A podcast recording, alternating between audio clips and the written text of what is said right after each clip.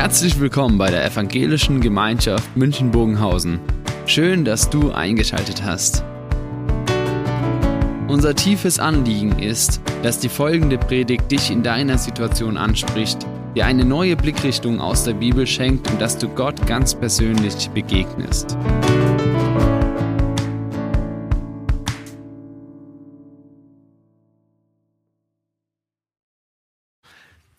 Thema sehen wir hinter uns, geliebt ohne Wenn und Aber. Adam und Eva gehen abends durch das Paradies spazieren und dann schaut Eva Adam so ganz tief in die Augen und sagt, Adam, liebst du mich? Und Adam ganz mürrisch sagt, wen denn sonst? Klar, keine Auswahl vorhanden. Wenn ich Gott fragen würde, er wird genauso antworten. Glaubt ihr das?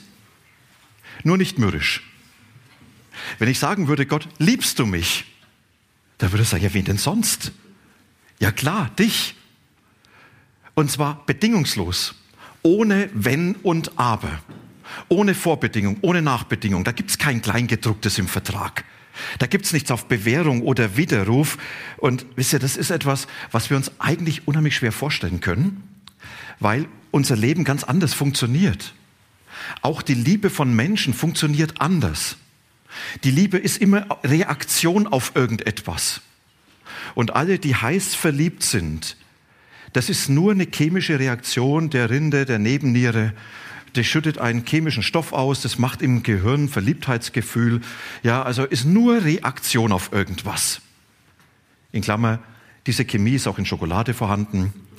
Deshalb bei Liebeskummer haut mancher kiloweise Schokolade weg als Frustbekämpfung. Wisst ihr, Liebe als Reaktion auf etwas. Und jetzt sagt Gott, meine Liebe ist nie Reaktion auf etwas.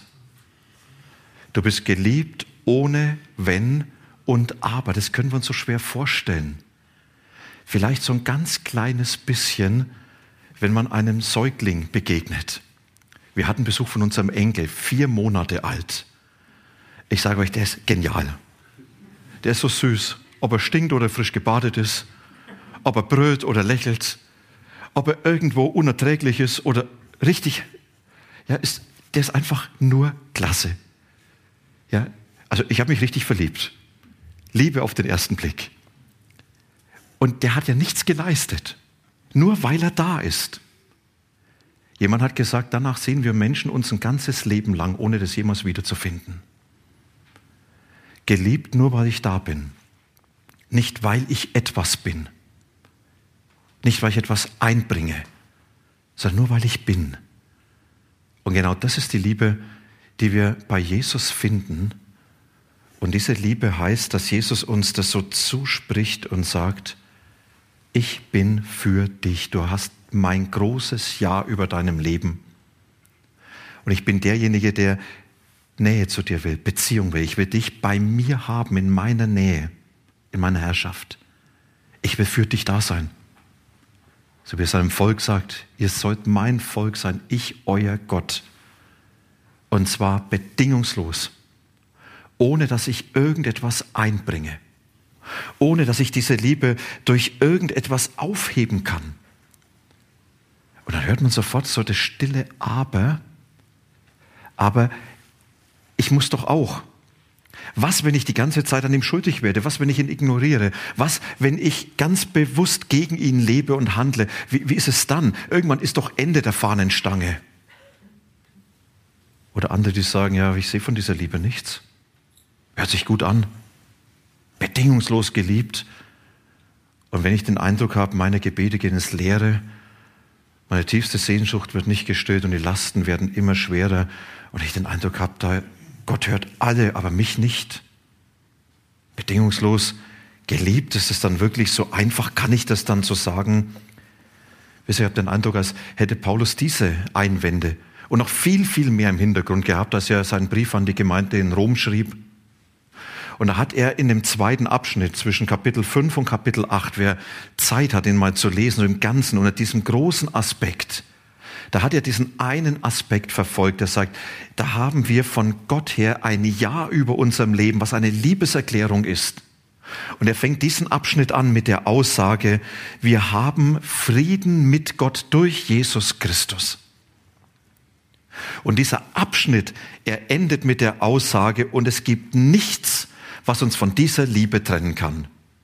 Und den ganzen Text dazwischen entfaltet Paulus diese bedingungslose Liebe, diese unaufhebbare Treue zu uns, die für uns unvorstellbar ist, weil wir sie nie leben können, weil wir sie selber nie durchhalten könnten.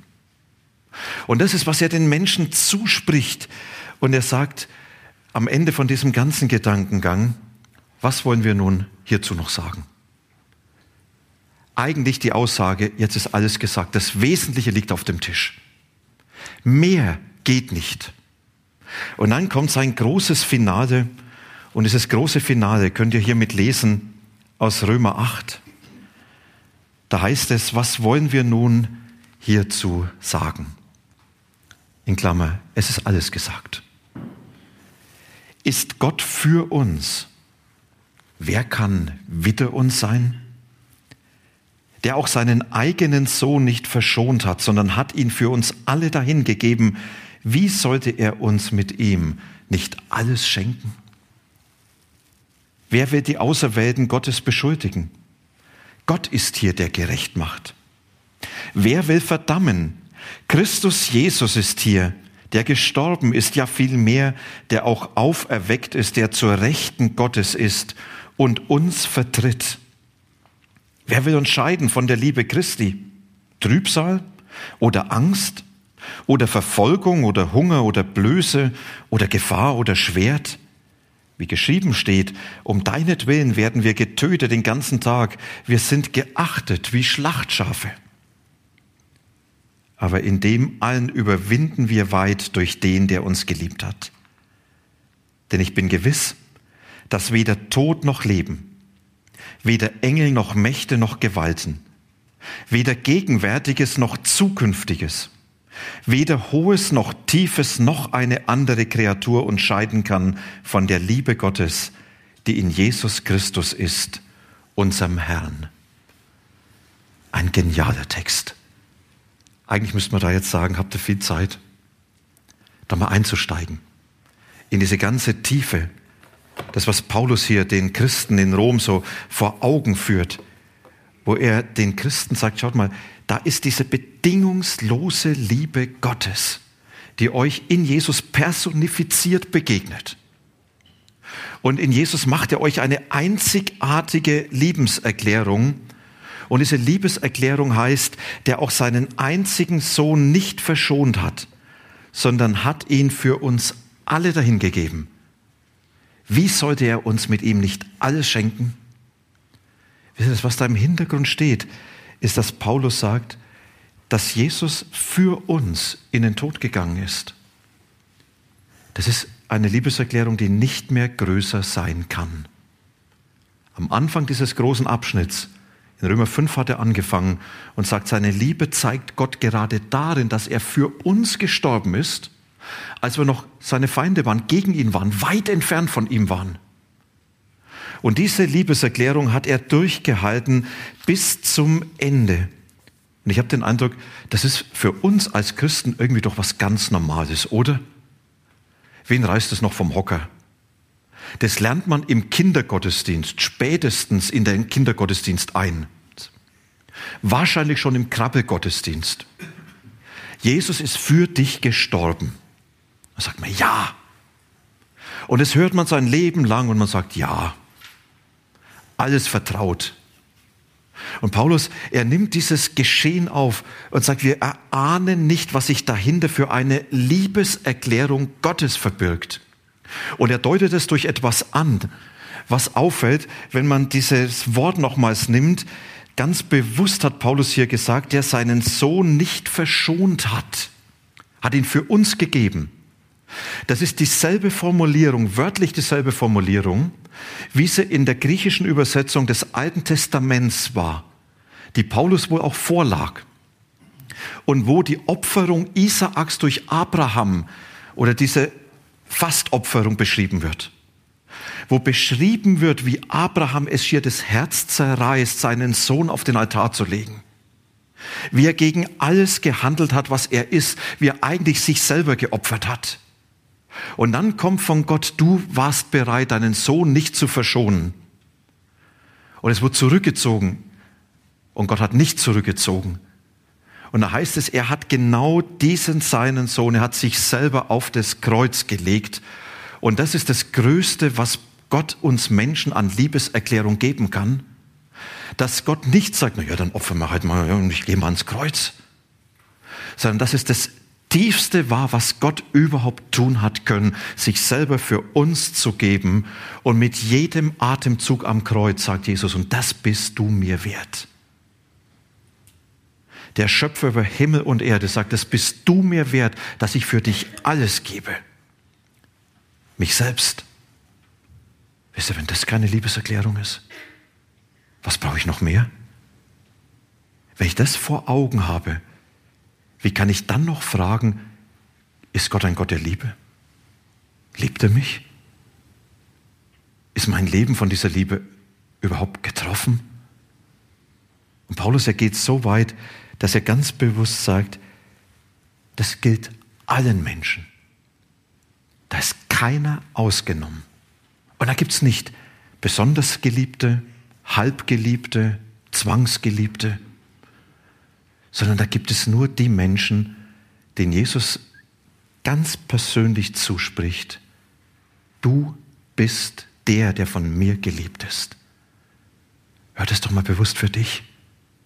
Hör das mal bewusst für dein Leben, dass Paulus hier im Namen Gottes schreibt, du bist von Gott bedingungslos geliebt, ohne Wenn und Aber. Und diese Größe der Liebe, diese Tiefe der Liebe, die zeigt sich, als Jesus für dich am Kreuz gestorben ist. Und dir damit deutlich macht, das bist du Gott wert. Für dich. Und von dieser Liebe her dürfen wir dann unserem Leben begegnen. Wenn diese Liebe da ist, was wollen wir nun hierzu sagen? Ist Gott für uns? Dann sagt Paulus, ja, wer kann dann noch gegen uns sein? Und von dem her dann unser Leben zu begegnen, dann kann ich anfangen, meiner Vergangenheit damit zu begegnen. Und dann kann ich ihr gelöst begegnen. Meiner Vergangenheit gelöst begegnen. Und das ist so der eine Aspekt, den wir anschauen wollen. Und wir wollen dann nochmal auf das Heute und die Zukunft schauen. Ich weiß nicht, ob euch das immer wieder mal bewusst ist. Die Vergangenheit kann Gefängnis sein. Ein Gefängnis, was mich bindet und was mich beherrscht. Erfahrungen können mich gefangen nehmen. Versäumnisse, ausgelassene Chancen, Gelegenheiten können mich gefangen nehmen. Und mit zunehmender Dauer, wo ich mich damit beschäftige, werden sie immer mehr verklärt. Hätte ich damals die Entscheidung anders getroffen, wäre mein ganzes Leben anders verlaufen. Wie oft habe ich den Satz gehört? Da sage ich, es gut, dass wir es im Konjunktiv sagen können. Hätte, würde, wenn. Wer weiß, ob das jemals so eingetreten ist? Und manch einer erlebt von diesen versäumten Gelegenheiten, von den Versäumnissen, aber nicht nur von Chancen für das Leben, sondern auch von Versäumnissen, wo einem bewusst wird, hätte ich mal noch dieses eine Wort mit meinen Eltern geredet. Hätte ich die eine Situation nochmals geklärt. Hätte ich vielleicht das eine nicht getan, dann wäre es was anderes. Und dann fängt man an, sich das vorzuwerfen und es hat das Leben im Griff. Oder sind vielleicht die anderen Dinge wie Verletzungen und Schuld, die man nachtragen kann, von Herzen nachtragen kann? Und ich erinnere mich an ein Gespräch irgendwo in Norddeutschland mit einer Frau. Und sie sagt voller Bitterkeit von ihrer Mutter, dass sie sie hasst. Und dann sagt sie wörtlich, ich warte nur auf den Moment, wenn sie vor mir am Boden liegt und ich ihr in die Fresse treten kann. Das hat ihr ganzes Leben beherrscht. Und es hat ihr ganzes Leben kaputt gemacht. Nachtragen. Nicht loslassen können. Das ist ein Gefängnis. Und das hat mein Leben in dem, was mein Leben ausmacht, mehr im Einfluss, als ich mir vielleicht bewusst bin. Wir können auch die Erfolge nehmen, begeisternde Erfolge. Dort, wo man auf der Welle des Erfolgs surft, wo man sagt, ich habe so viel Glück. Sagt, es kann mein Leben so gefangen nehmen, dass ich für den Erfolg lebe und am Ende noch glaube, ich bin das wert, was ich leiste. Und die Anerkennung der Bewunderungszwerge um mich herum, die ist noch echt. Und es hat mich so im Griff.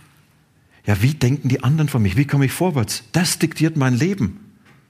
Wir können noch so viel anderes nehmen, auch Enttäuschung, gestorbene Hoffnung, die mein Leben lähmen. Das Leben, die Vergangenheit kann ein Gefängnis sein, in dem ich bin. Und jetzt wird Paulus zum Gefängniswärter und sperrt die Tür auf und sagt, schaut mal, da ist doch Jesus.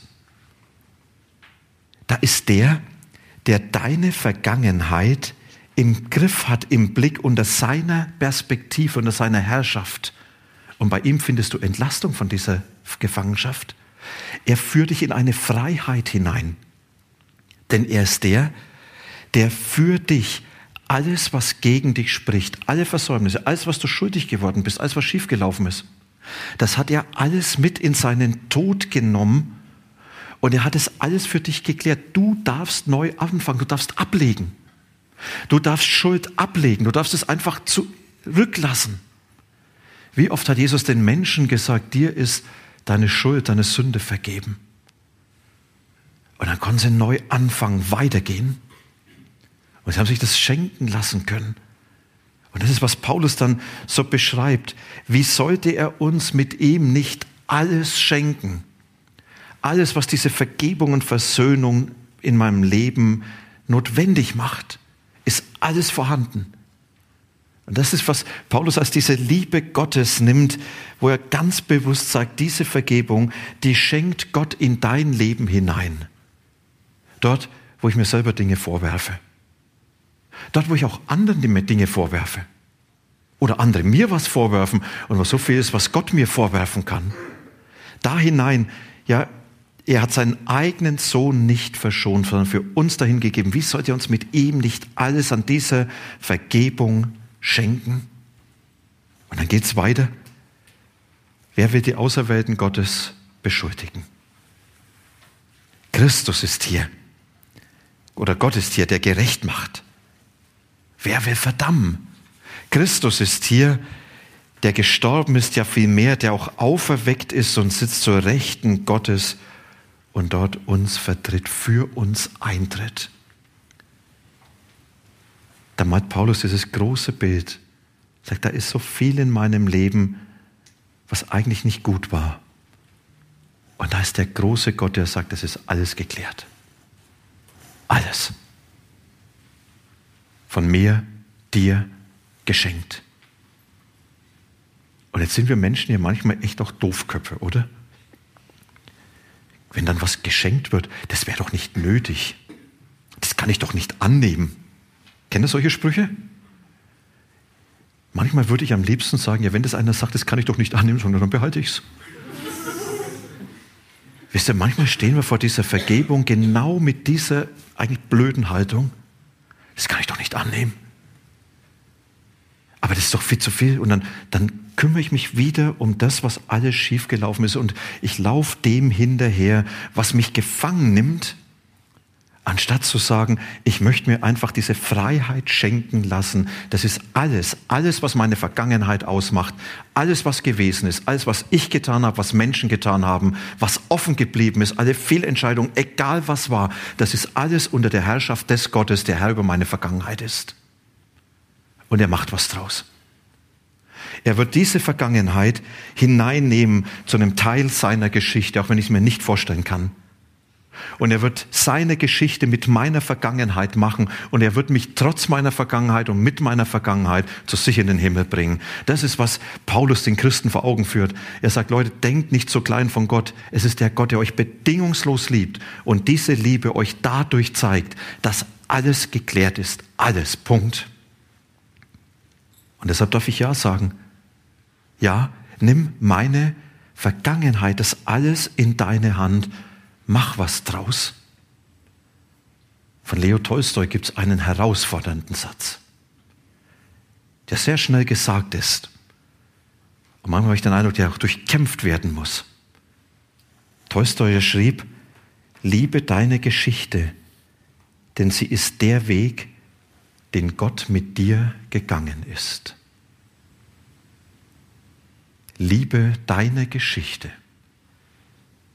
denn sie ist der Weg, den Gott mit dir gegangen ist. Wie kann das passieren? Nur wenn ich weiß, er ist größer als meine Geschichte und er ist der Gott, der mich liebt. Und dann kann ich mich auch dem Heute zuwenden und dem Morgen. Ich muss nicht dem Gestern dienen. Und Paulus, ich habe den Eindruck, dass er wie im Hintergrund hat diese Frage, die vielleicht mancher von euch auch stellt, ja, wenn Gott mich so bedingungslos liebt, warum hört er dann nicht meine Gebete? Warum reagiert er nicht auf meine tiefste Sehnsucht, das, was ich so, so sehr zum Leben mir wünsche? Warum dann manche Lasten? Warum manches, was so schwer ist? Warum? Warum? Und wisst ihr, das Erstaunliche ist, dass Paulus dem nur das eine gegenüberstellt. Wer will uns scheiden von der Liebe Christi? Paulus sagt nicht, ja, warum Gott? Sondern er kommt von dem ganz anderen Ansatz. Er sagt ganz bewusst, es gibt nichts, was mich von Gott trennen kann. Und dann nennt er lauter Dinge, die er nicht irgendwo beobachtet hat, sondern die er alles selber durchlebt hat, alles selber durchlitten hat. Und dann spricht er von der Trübsal, von dem Leiden, dort wo alles gegen mich ist von der Angst, die das Leben eng macht, die mich beherrscht, die mir keine Perspektive mehr gibt. Er spricht von Verfolgung dort, wo Person, wo Glaube alles in Frage gestellt wird. Er spricht von Hunger, wenn das Nötigste zum Leben fällt, von Blöße und Kälte, von dem bloßgestellt werden. Er spricht von der Gefahr für Leib und Leben. Und er spricht von dem Schwert, wo die Hinrichtung droht das sind alles Dinge, die ihm sehr bewusst vor Augen stehen, die er selber durchlebt hat. Und Paulus kommt und sagt, das ist alles kein Widerspruch zu dem, dass Gott mich liebt. Das sage ich, oha. Für uns ist doch das oft der Widerspruch. Wenn Gott mich liebt, ja dann keine Angst, dann keine Bedrängnis, dann keine Verfolgung, dann. Und Paulus sagt, nein, die Liebe Gottes und diese Erfahrung der schweren Dinge schließen sich nicht aus, sondern schließen sich ein. Und Paulus hat nicht die Antwort auf alles. Er kann nicht sagen, das muss so sein, damit. Und selbst wenn er sagen könnte, kann diese Antwort, die er gefunden hat, für uns gar nicht hilfreich sein. Aber Paulus, er kommt zu dem einen Ergebnis, dass er sagt, diese Erfahrungen sind Erfahrungen, die eingeschlossen sind in diese liebende Herrschaft Gottes über meinem Leben. Und dann schreibt er, wer will uns scheiden von dieser Liebe Christi? In dem allen überwinden wir weit durch den, der uns geliebt hat. Wisst ihr, da kommt Paulus und sagt, egal was dein Leben sein wird, egal was dir begegnen wird, Angst, Bedrängnis? Bloßgestellt? Lebensgefahr? Wo das Leben brüchig wird? Egal was dir begegnet, was du auch nie verstehen kannst, mit dem allen bist du in diesen liebenden Händen deines Herrn, der sich für dich selber gegeben hat. Und weil das der Fall ist, deshalb ist er in allem gegenwärtig. Du bist nie allein. Jesus, der in die größte Tiefe des Menschseins gegangen ist, du wirst ihn in der größten Tiefe begegnen. Du bist nie allein. Und weil er gegenwärtig ist, deshalb bringt er dich durch und gibt dir Kraft durchzuhalten. Das hört sich ja schon fast euphorisch an, wenn er sagt, in dem überwinden wir weit. Paulus sagt nicht, ich habe es im Kreuz, ich habe so ein Glaubenskreuz. Und was soll es dann kommen? Sondern er sagt, ich werde durchgebracht, ich werde durchgehalten. Er ist es, der mich durchträgt. Und in dem Ganzen zu wissen, da muss auch nicht sinnlos bleiben. Manches ist für mich nicht zu erklären. Aber da Jesus, er wird es zum Teil seiner Geschichte mit meinem Leben machen. Und dann muss es nicht sinnlos bleiben. Und das ist, was Paulus jetzt trägt. Und von dem her kommt er. Und dann kommt es wie so ein großes Finale am Ende, was sagt, die Liebe Gottes. Was gibt's noch, was mich da fernhalten kann? Denn ich bin gewiss, dass weder Tod noch Leben, dass weder Engel noch Mächte noch Gewalten, weder Gegenwärtiges noch auch Zukünftiges, weder Hohes noch Tiefes, noch irgendeine andere Kreatur uns scheiden kann von der Liebe Gottes, die in Jesus Christus ist, der unser Herr ist. Wisst ihr, damit kommt Paulus zu dem einen Punkt, der sagt, ich habe eine tiefe Gewissheit. Ich bin ohne Wenn und Aber geliebt. Und der Herr, der das in mein Leben hineingibt, der ist es, der mich durch mein Leben begleitet und der mich durchbringt. Und mit diesem Wissen dürfen wir zurückschauen, dürfen wir im Heute leben und dürfen zuversichtlich in das Morgen gehen. Wir wissen nicht, was kommt. Es kann sehr dunkel werden in unserer Welt. Aber in allem zu wissen, ich bin in der Nähe und Gegenwart des Herrn, der mich liebt, der mich durchbringen wird. Das ist die größte Gewissheit, mit der Paulus sich dem Leben dem Heute, dem Gestern und der Zukunft stellen kann. Und jetzt feiern wir dann das Abendmahl. Und da wird diese Liebeserklärung von Jesus für uns fassbar. Das sagt Jesus für dich gegeben. Das darfst du dann später ganz bewusst hören. Und du darfst es annehmen und sagen, Jesus, ja, das bin ich dir wert. Das ist, was du in mein Leben hineingegeben hast. Das bin ich dir wert. Und das ist, was du mir ganz neu versichern willst. Du bist von mir geliebt. Und dann darf ich die Dinge hineingeben, die offen geblieben sind. Ich darf sagen, Herr, da ist so vieles, was nicht so war, wie es sein sollte. Und er sagt, das ist alles geklärt. Ich werde dir alles schenken, was an Vergebung und Versöhnung notwendig ist. Und ich darf das beantworten, indem ich bewusst aber auch sage, Herr, ja, auch meine Liebe gilt dir. Ich liebe dich auch, so wie ich kann. Du bist mein Herr. Dir vertraue ich. Mit dir gehe ich durch mein Leben. Ein kurzer Moment jetzt der Stille, wo man vielleicht so bewusst nochmals den ein oder anderen Gedanken aufnehmen kann, sagen, das möchte ich jetzt nochmals Jesus sagen, und dann werden wir das Abendmahl gemeinsam feiern.